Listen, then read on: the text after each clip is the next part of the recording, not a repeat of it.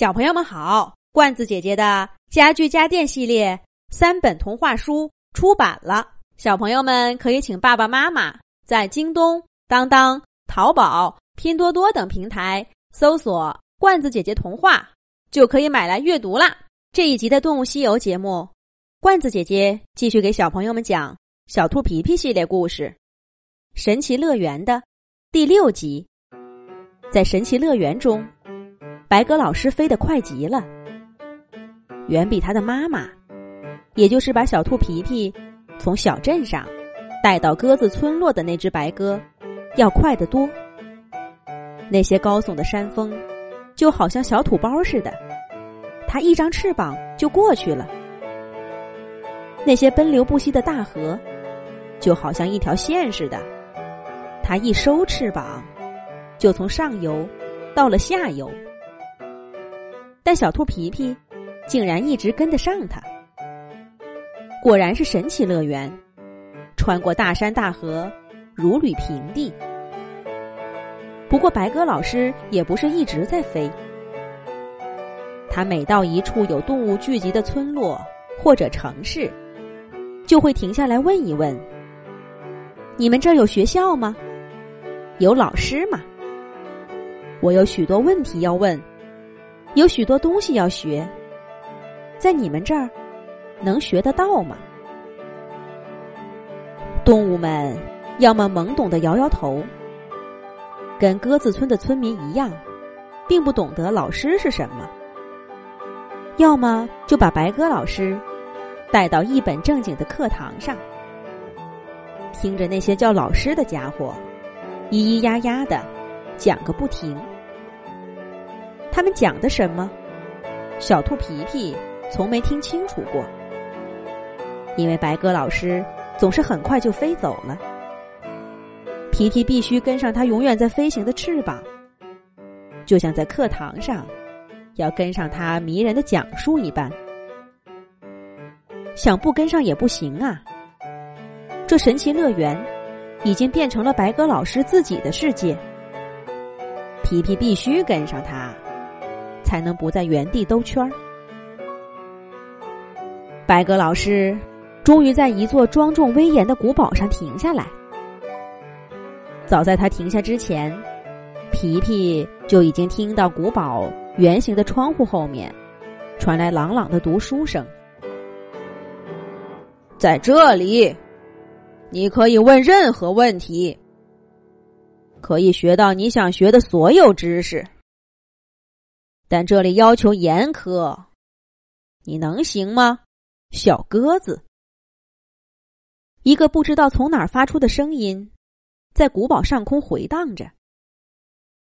我行，我要学习知识，解答心中的困惑，我不怕什么严苛的要求。小鸽子脆生生的回答道。古堡的大门轰的一声开了。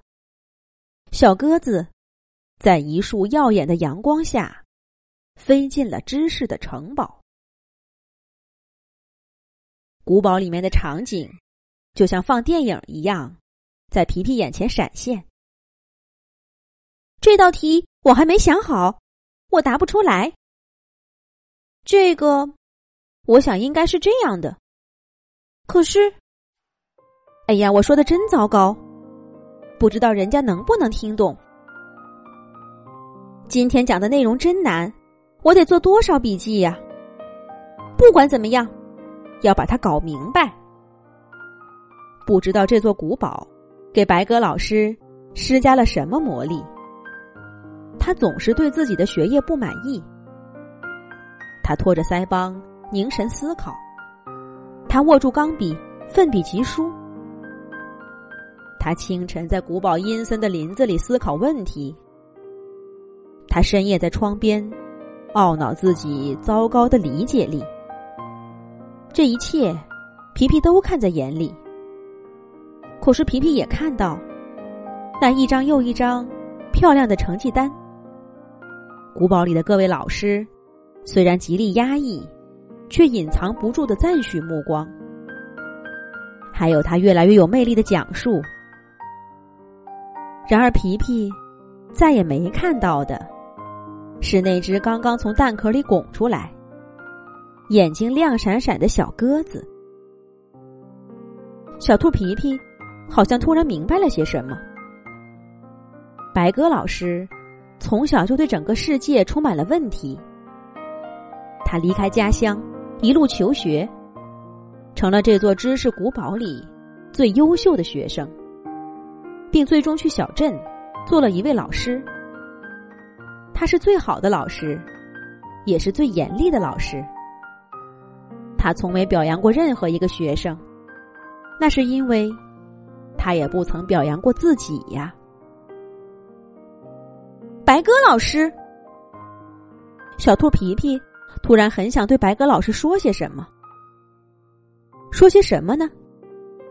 皮皮正犹豫不决，狐狸先生的声音在他耳边响了起来：“小兔子，你的铜板花完了，请回吧。”等等等等，再给我一点时间。皮皮飞奔到城堡里。抱住白鸽老师，大声说道：“小白鸽，你是最棒的！”小白鸽疑惑的看着眼前的兔子。“小白鸽，你是最棒的！”皮皮一连大喊了好几声，可他根本就没有来得及确认白鸽老师是不是听到了，因为眼前的一切迅速消失不见了。小兔皮皮沐浴在一片温暖的淡黄色光晕中，迷迷糊糊的睡着了。皮皮皮皮，白鸽老师在叫你呢。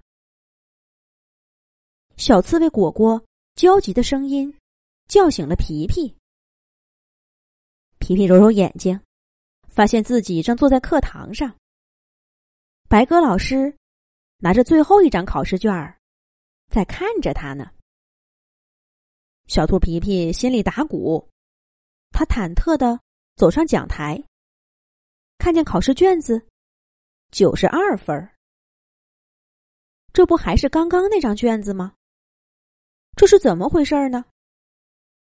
哎，又要再听一遍白鸽老师的批评了。